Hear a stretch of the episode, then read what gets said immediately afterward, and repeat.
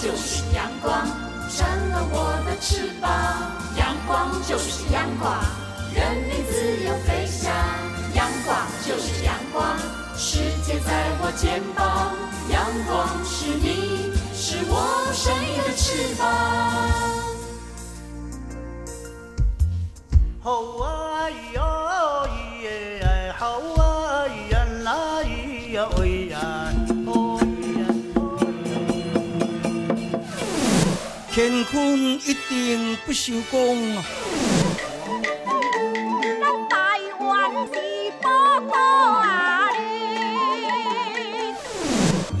台湾有着多元的面貌，经由不同族群、语言、风俗习惯、艺术戏曲的融合。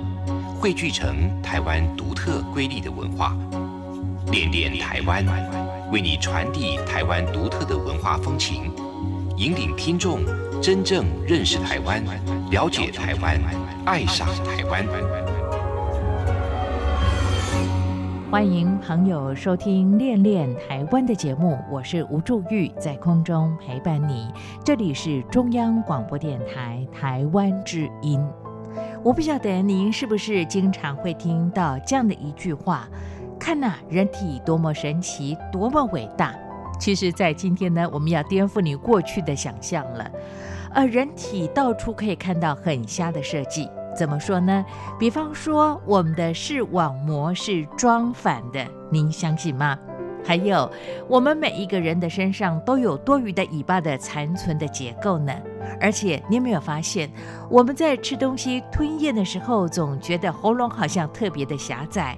还有，像骨头有过多的手腕、脚踝等等。其实，放眼动物界，人类还有很多的独享的尊荣，像是我们有椎间盘突出的问题，哎，女性有所谓的停经期，而且有些动物一辈子吃草也活得好好的，可是人类却要靠复杂的饮食才能存活。有些动物可以边吃饭边生小孩，但是对人类来说，生小孩可都是生死关头呢。在今天的温情满人间，将和大家一起来探讨。好，进行温情满人间之前，先来听首歌曲，徐佳莹所带来的《人》呐，是的，蛮复杂的。来听这首好听的歌曲，待会儿我们和大家来探讨人类这个不良品。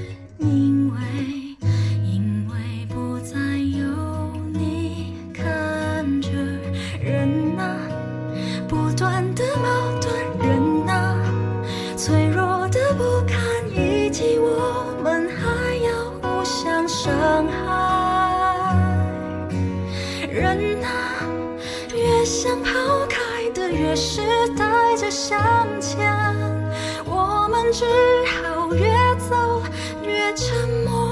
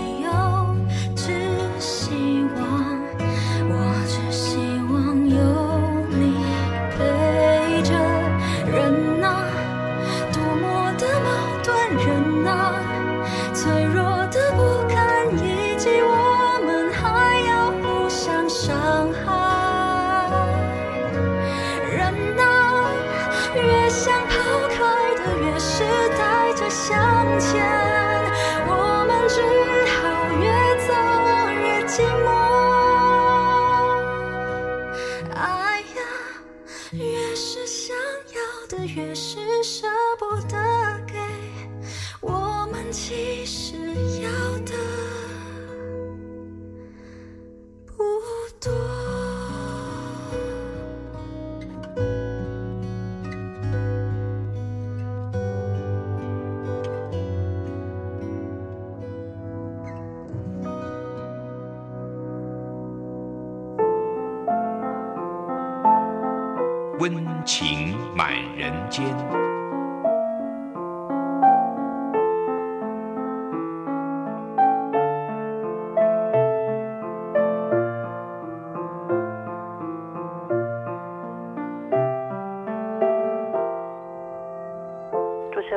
位听众朋友，大家好，我是天下文化的副主编林伟轩，今天来跟大家谈谈关于演化如何影响人类身体的这一本书，叫做《人类这个不良品》。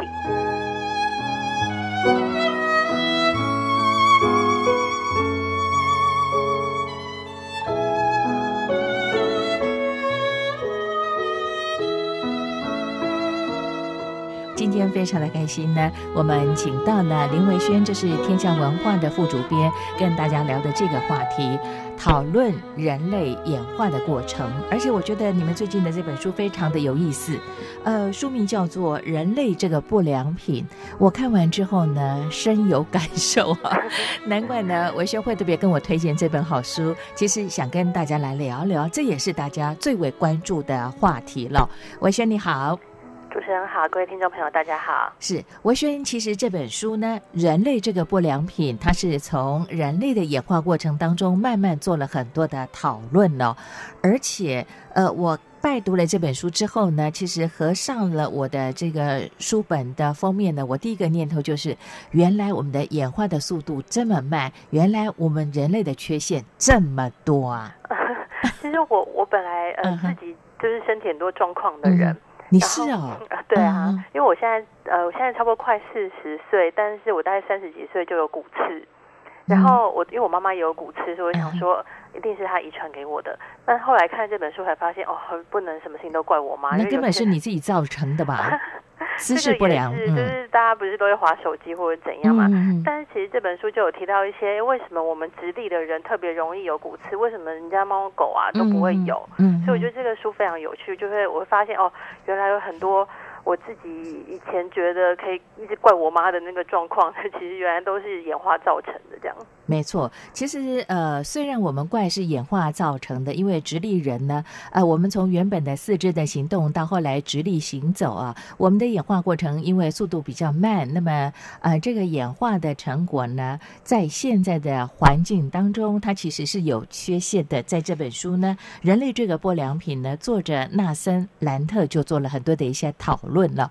不过呃，刚才呢，我们的这个副主编呢，呃，文轩你特别提到了，过去我们可能会认为说很多的疾病都是呃可能外来的一些影响，但后来看了这本书之后，我们才发觉呢，很多可能都是自体的身体的状况所衍生出来的，对不对？嗯，就是呃，我我觉得刚刚主持人有提到说哈，呃，有点是演化跟不上时代变化的那个情况，就是比如说为什么呃，我们比如我觉得以膝盖为例，因为现在大家其实膝盖用到差不多五十岁左右，慢慢都会有一些状况这样子。嗯，其实这个都是我们其实跟人类的身体结构还没有适应好，我们要当直立人。嗯，就是其实这个膝盖是比较适合我们就是四脚动物的那种那种那种，因为那可能就是全身的重量可以由我们肌肉来一起分担。但是，直立的时候，我们可能整个重量就会由膝盖或是我们跟腱的那个脚踝的部分来承担，所以其实对他们来说非常吃力。嗯哼，对，其实这本书当中呢，我看到作者纳森兰特也特别提到了，他说呢，椎间盘突出是人类的特有专有的情形。是啊，就是骨刚刚讲的骨刺。对对对，我发现呢，在台湾，因为我自己也有这样的疾病啊，而且其实您说到三十几岁就开始有这样的一些问题呢，其实在台湾来说，很多上班族都有这个毛病哎。那呃，可能比较疼痛的时候，就是用呃松弛剂啦，或者是像呃止痛剂啦。那么再来就是到医院去复健啦、拉腰啦、热敷等等去解决哦。但是总是没有办法完全的处理哦。那这本书当中就提到了很多很多他个人的一些观察跟讨论了。好，呃，我想请教这个副主编林维轩呢。维轩其实在这里他特别提到呢，人类的演化的过程呢，其实虽然现在呢还不够完整，而且不完美哦，很美丽，但是不完美，但是我们也还一直在进行当中，对不对？呃是，就是人类其实是不断在在演化跟适应的。嗯那我那他其实有提到一个状况，就是人类身体不完美，在以前啊，就是我们没有那么科技没有那么发达的时候，很多状况可能是会会会呃，就是会攸关性命。嗯。但因为慢慢的现在有一些科技，有一些辅助，所以嗯、就算是没有那么那么完美，但我们还是有很多人可以可以，比如说有医疗设施可以进来，或者怎么样，所以会导致人类的演化可能跟以前的状况不太一样，就是你膝盖很脆弱，但没关系，我们就换一个人工的或者什么，或者说我们眼睛的状况，他其实有提到我们眼睛的呃，就是视视网网膜是装反了，对我觉得这个也很有趣，但其实 嗯堪用啊，就是虽然它不好，嗯哼。但勉勉强强还可以用。那我觉得身体里面很多状况都是这种勉勉强强都还在还在使用的情况。嗯哼，其实我们从原本呢，像灵长类，我们是四肢运用的，对不对？我们不是直立人。所谓的直立的代表意识，我们用的就是用两只脚啊，下肢来走动啊。那过去呢，我们从呃灵长类哺乳动物来讲，都是四肢的这个运用啊。那相对之下，其实我们的整个人体上的结构设计呢，演化到目前为止还没有办法适应我们人类的，不管在肢体上的一些运用，或者生活的常态当中所使用的状态了。所以，可能刚才呢，啊、林文轩副主编特别说到的，像我们的膝盖性啊、退化性膝盖啊，那么还有就是椎间盘哎，椎间盘突出啦、嗯。颈椎啦，这些在这里都做了很多很多的讨论了。而且我觉得这本书非常有趣的地方是，他虽然谈得很专业，但是他用科普的角度跟大家做一些分享。所以，即便没有医学专业的朋友，没有这个生物演化的这样的学习的朋友，其实可以看得懂的。我觉得没有问题耶，因为嗯其实他讲很多，比如他把它演化。呃，有点像拟人化，变成一个是有点很容易出包的一个设计师，我觉得这很人有趣。我们的 构造，嗯，对对，我们的构造就是，哎，明明假设你今天是一个精明一点的设计师，你应该不会这样设计吧？你怎么会嗯今天出这个错呢？嗯所以我哼觉得就是，呃，讲他的他在讲说我们眼睛的那个视网膜装反啦，或者嗯说我们的鼻腔上方不是有一个呃，就是鼻腔孔，对，嗯就是排除粘液的那嗯个管道，嗯你怎么会把管道设计在鼻腔上面呢？嗯嗯嗯就是这个不就是你家排水孔设计在比较高处一样，就是很很蠢的一个设计嘛。嗯哼。对，那我觉得这个他用他用说呃，就是讲说这个演化这个设计师呢，是不是很容易出包？我觉得这个很有趣，这样。嗯哼，呃，以这个基督教天主教徒来说的话，他们说上帝造人亚当跟夏娃啊，那夏娃又是亚当的肋骨所形塑而成的，那也代表呢，哎，上帝造人的时候没有思考那么清楚嘛。当然，这是呃跟大家呃闲聊，那么是一个非常有趣的一个议题。我我再推荐一本书哈，嗯它叫做哎，这本书是天下文化很久很久以前出的，叫做呃盲眼的钟表匠。那这本书应该已经没有在印了，绝版了吗？嗯，绝版了。嗯但但是，嗯、我不我不确定，这个可能还要再嗯确定一下。那这本书它在讲的就是，我们如果啊，今天走在路上不小心被一个东西绊到了，然后嗯哎、你一看竟然是一个非常精细的钟表，嗯，那你一定会觉得说，这不可能是天然的，这一定是某个人制造丢在那边的嘛。对，可是当人体这么精密的东西，我们一定是有人制造，怎么可能天然就长这样呢？所以这本书呢是一个呃很有名的演化学家叫道金斯他所写的，嗯他在讲就是确实是有一个钟表匠在那边制造，但其实这个钟表匠呢是演化。然后它为什么叫盲眼？就是说，我们人的整个不管是人或者生物的演化，它其实是一个没有方向的。它是我今天要突变，我什么样子的东西我都突变，那看谁能活得下来。嗯哼，所以比较是这个没有方向，所以我们说它是盲眼钟表匠。是。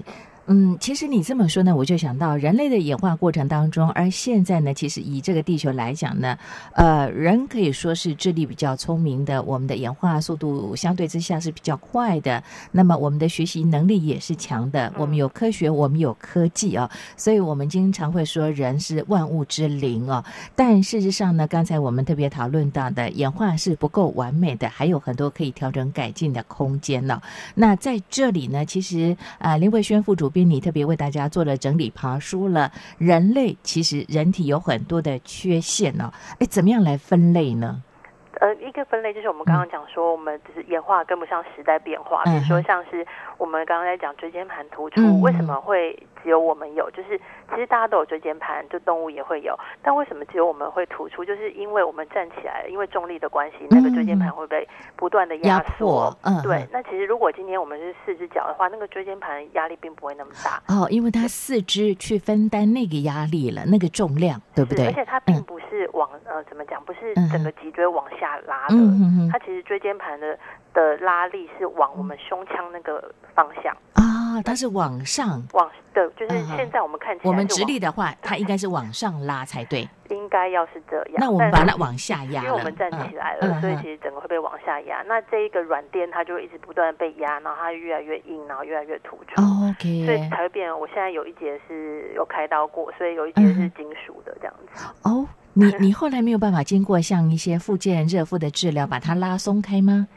呃，已经压迫到的，必须呃用这个呃外部的方式来做治理了。因因为呃那个医生，其实其实医生会这样判断，他是觉得说年纪还轻，复原比较快啊，所以他会其实反而会建议说年轻的可以开刀。那年年长一点，他可能会觉得说，我现在帮你装了一节金属的，你上下节的压力会更大，其实是上下节都还会再继续突出。好，你看每一个人的人体构造虽然大致雷同，但是因为他的体质跟年纪的关系呢，这个所谓的侵入性的治疗可能选择的方式就不一样了。这就是个体不同有趣的地方了，对不对？我们的人体结构呢，其实大致上都大同小异的，但是因为每个人的需求、生活的环境不同，就衍生出了现在我们看到了呃各种不同的族群、肤色的民族，他们可能呃不同的一些极具特性的。表征了。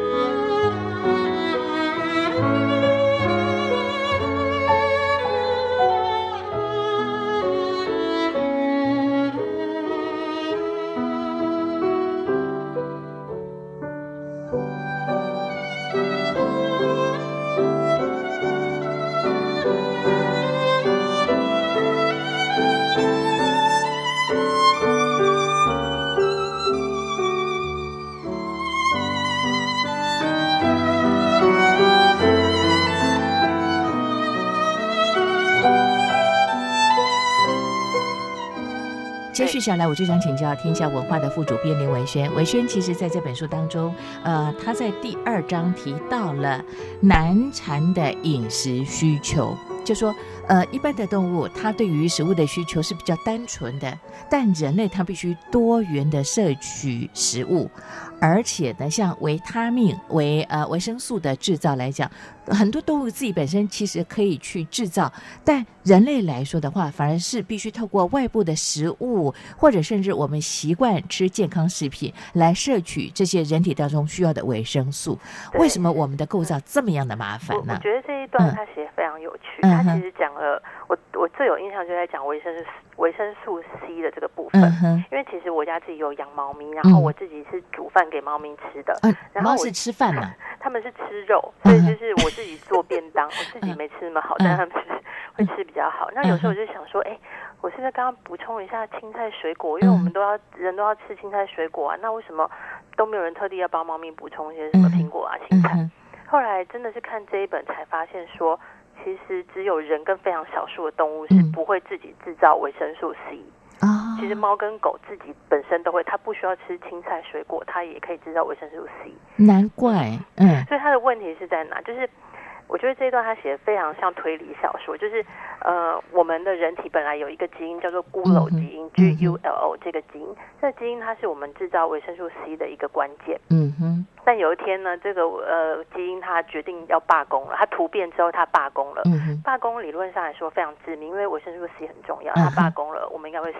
嗯哼。但其实有一个状况让我们人没有死，就是当初的我们的呃。祖先可能是猿类啊，就是呃猴子、猩猩那一类的灵长类。对，它在住在树林里面，树林里面他们的食物是水果，嗯所以就是这个巧合让呃我们虽然这个基因罢工了，但还有办法一直活到现在。嗯哼，对，其实是一一连串的巧合导致我们带的这个缺陷也没怎 就也不会怎么样这样子。嗯哼，那另外一个养分的状况是我生素 B 十二。嗯哼。B 十二我觉得也非常有趣，它也是一个设计不良的结果。就是其实我们有哎，我们的肠道自己可以去制造的耶。是啊，就是我们大肠有制造，嗯哼，但是我们吸收的是在小肠，嗯，所以其实是你吸收的部分怎么会把它放在制造的上方呢？那就是你制造完以后就排掉了嘛。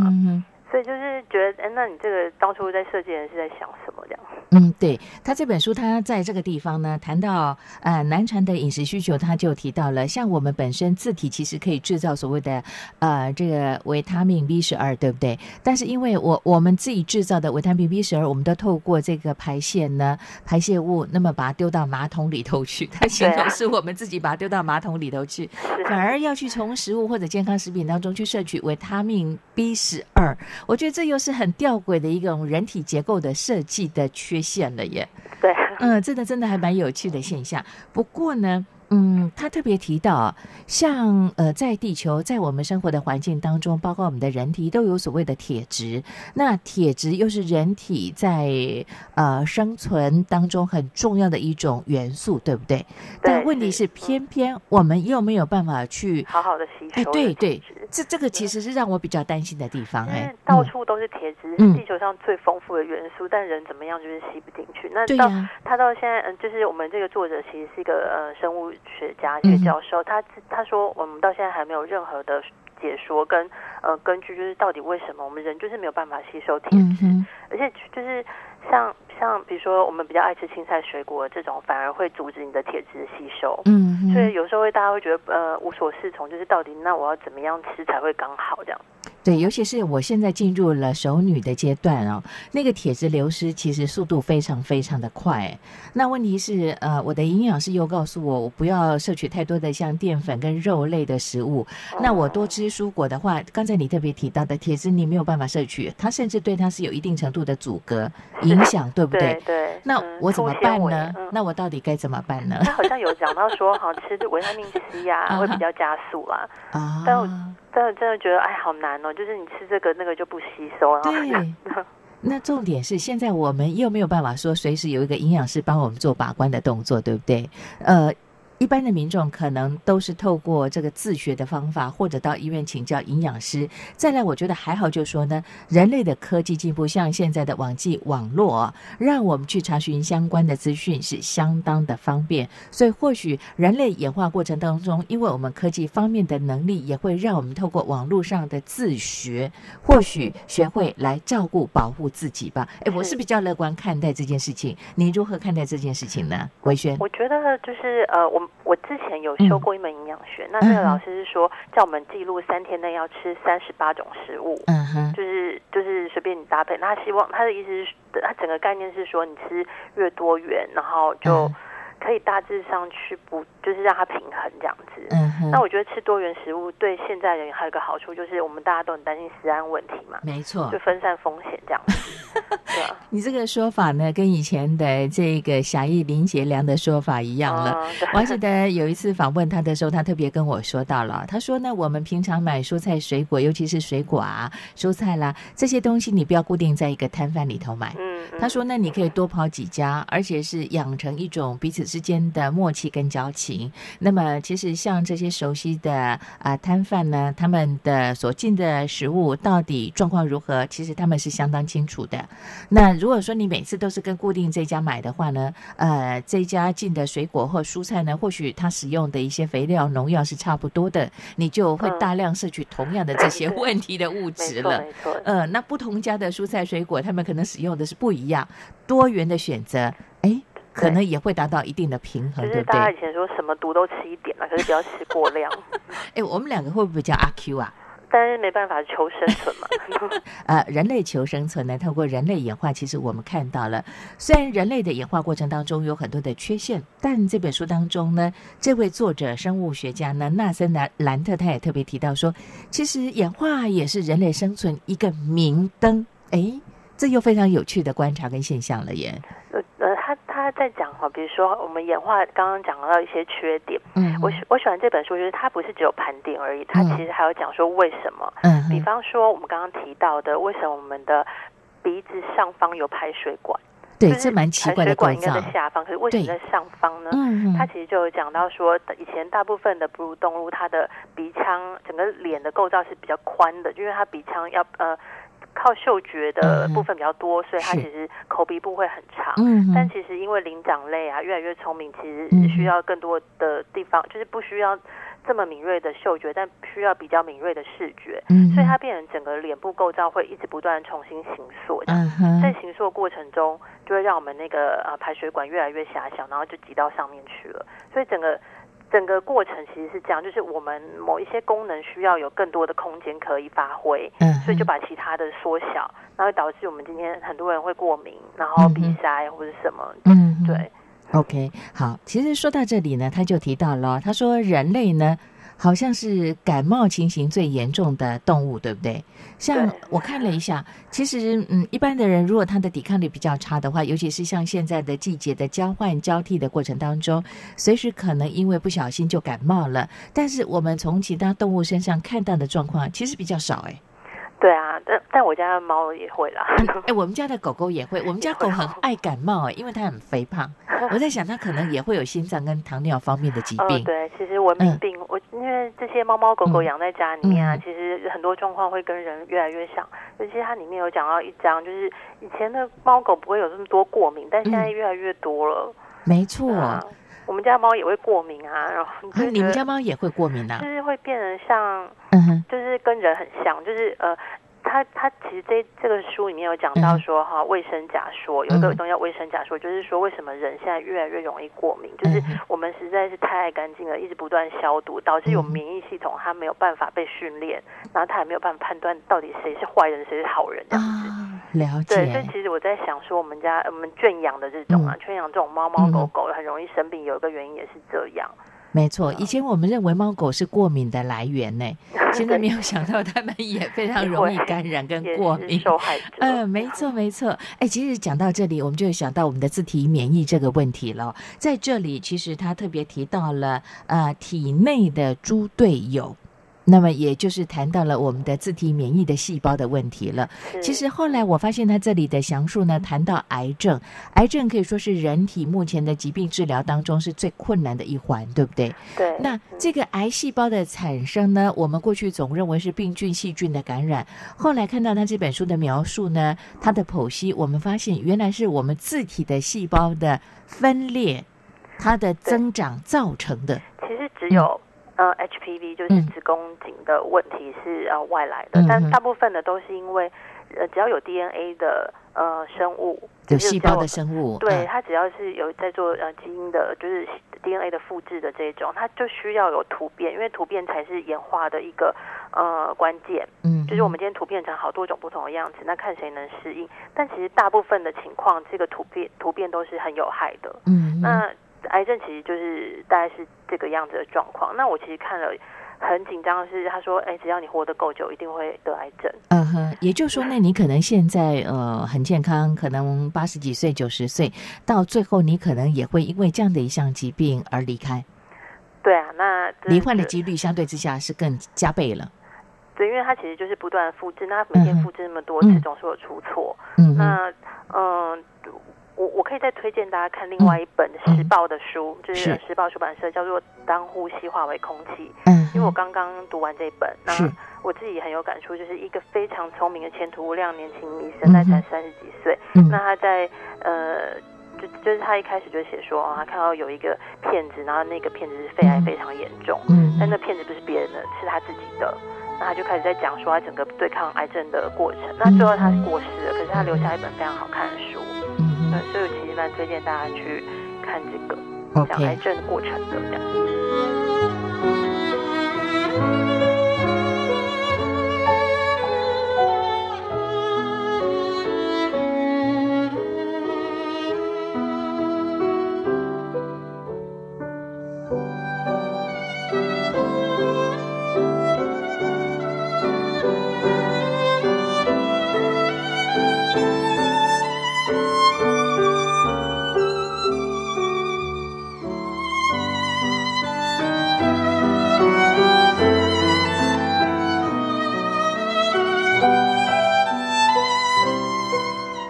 因为现在就以目前西方的医学、东方的医学来讲，对于癌症这样，呃，过去我们称为绝症，对不对？那当然，后来因为这个医药科技的进步之后呢，有些癌症癌细胞它是可以被一定数量的抑制它的快速的成长，而这个疾病有些是可以控制，比方呃像是乳癌、大肠癌来说的话呢，如果在早期的发现、早期治疗，存活率是比较高的。那么像比比较严重的，像细胞瘤的脑癌啦等等肺腺癌，那么这个癌细胞的增长速度太过快了，反而到目前呢，即便是干细胞的研究的工作，还没有办法找到一个非常好的方法。所以看了这本书之后，我就想请教这个副主编林维轩了。那人体的缺陷这么多，我们到底应该怎么办呢？我看完以后好想去健康检查，为什么呢？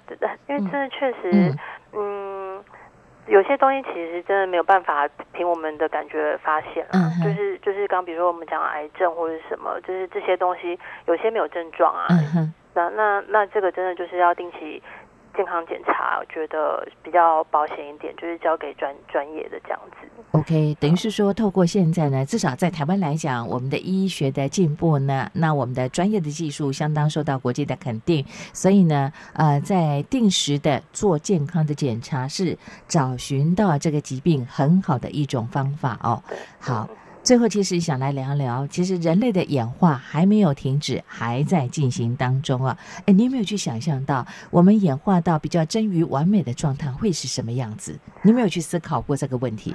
嗯，我我自己的感觉是，我不需要很完美。嗯 我觉得，我觉得其实是我需要找出一个跟我现在缺陷可以共处的方法。嗯比，较是呃，我假设说哦，我们知道我们椎间盘会突出，嗯那可能平常比如说像我自己现在就是嗯。用那个番茄钟工作法，嗯，就是二十五分钟我就会起来动动。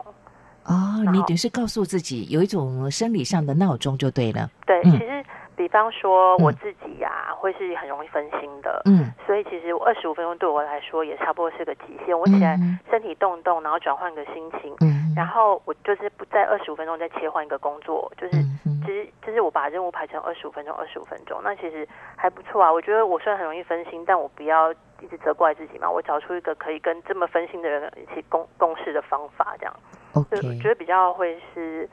嗯，这个情况。那另外一个东西，我觉得呃我很想提一下这本书在讲那个脑部的状况，因为它它它里面就有说，哎，这本书怎么会讲脑呢？因为人脑应该是全世界最强大的认知机器，但而且它是最复杂的。对啊，就是你可以做那么复杂运算，发明这么多东西，嗯那人脑怎么可能会放在这本讲缺点的嗯，书里面？但我真的嗯觉得看了以后觉得，哇，人脑好危险哦！就是嗯，就是，嗯、他这本书的作者提到说，还有个朋友开车上高速公路的时候，汇入匝道之前急刹车，嗯然后确定说后面没有来车之后，他才要上。嗯，然后他就说，这个朋友就说，哎，因为我之前在这里出过车祸，所以我要确定嗯都没有别后面没有车，我才要上去。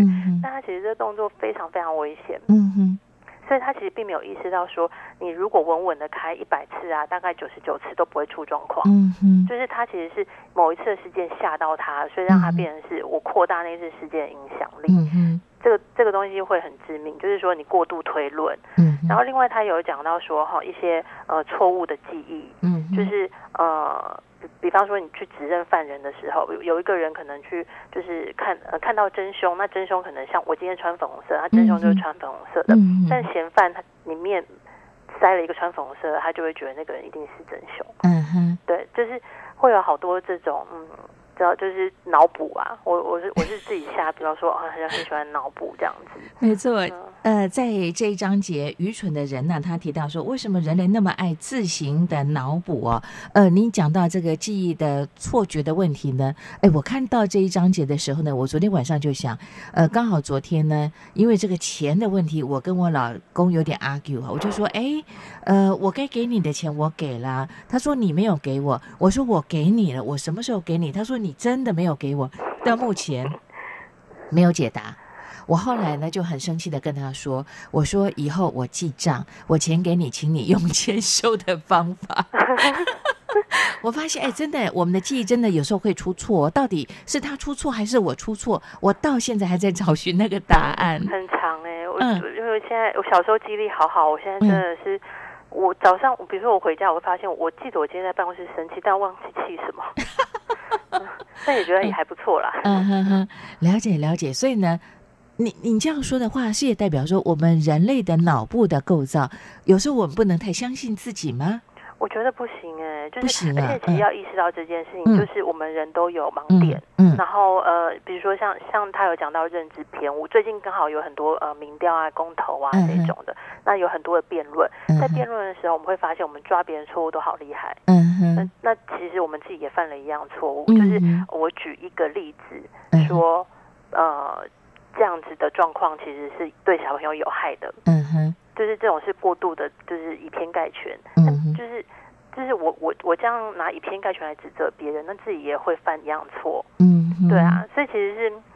嗯，我会觉得说，其实现在大家如果有意识到这个问题的话，真的，我们我们嗯，我我觉得其实会对于我们台湾的这种嗯层级很很两极化的这种辩论会好一些，这样子。对，其实我刚才听到了天下文化的这个林伟轩副主编这么说呢，突然间有种感觉，人类的演化过程当中有一个极大的缺陷，就是比较不会反省。嗯，对啊，我们的错误的记忆，那么加上我们的脑部构造呢，其实毕竟就好像我们刚才特别提到，不要认为它的很复杂，它真的可以 hold 住所有的事情，它还是可能会有一些错乱，或者它的精算不是那么样的精准的状态之下啊。所以我我觉得就是仔细，那么谨慎，这是一个很好的叮咛跟提醒，还有呼吁了。不过呃，最后我想请教这个另外宣副主编了，这本书最后他提到人类的未来，他说我们有可能。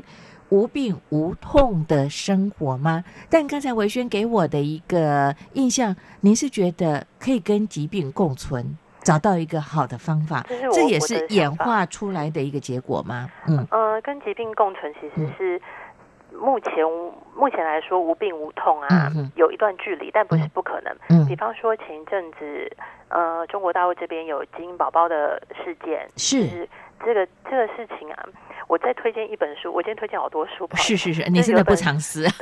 叫做《基因编辑大革命》。嗯哼，那这本书其实是天下文化的新书，嗯，然后它其实呃，其实说实话，在之前并没有卖的特别好，但这本书非常非常重要。它其实就在讲说，我们基因编辑的技术其实已经可以应用了，只是现在大家彼此有一些道德上互相的呃制衡，嗯所以变成是呃，像像这一次的那个基因宝宝，就是它是有改有让它变得是对 HIV 的呃艾滋的那个病毒是免疫的。嗯嗯，对，有点类似这样，但其实它也可以做很多其他的事情。嗯就是哼，它可以对很多其他的疾病免疫。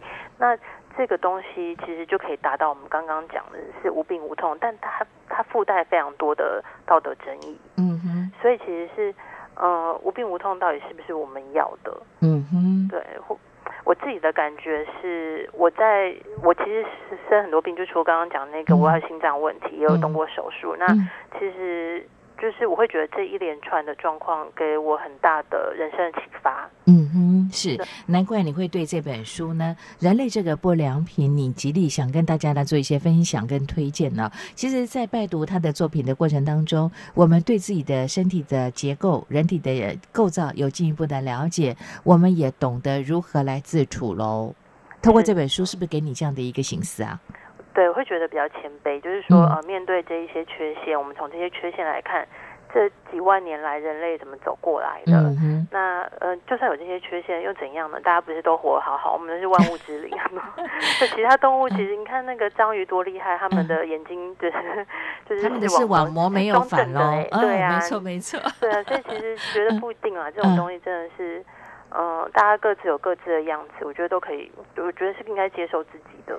对，呃，或许它是一种缺陷，但是这也就是呢，我们人类因应这个演化的过程当中，形塑现在的形体跟构造啊。那。了解自己，善用自己的优势，这是人类最大的一个可以呃去进行的方向。那么，虽然人类这个不良品可能我们不是非常的满意啊，而且它的构造上处处都有很瞎的设计啊，好像我们说到像这个膝关节啦，像这个视网膜装反了等等啊，但。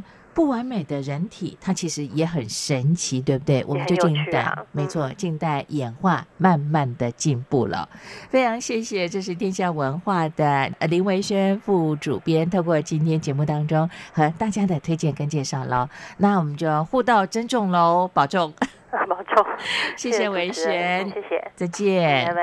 朋友，在今天的练练台湾，和大家探讨了人类这个不良品。其实人体很神奇，但确实，诚如刚才我们的副主编林维轩所说到的，呃，美国的生物学家纳森兰特透过《人类这个不良品》的书中提到了，我们确实是不完美。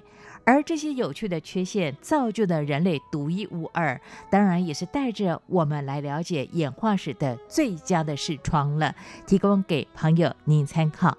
好的，看看时间，节目又接近尾声了，感谢朋友你的陪伴。听完节目之后，有任何建议想给我，都可以用 email 方式跟我联络，相当的方便。吴祝玉的 email address 是 wcy at rti 点 org 点 tw wcy at rti 点 org 点 tw，期待你的分享以及批评指教了。练练台湾的节目，我们就下回空中再会喽，拜拜。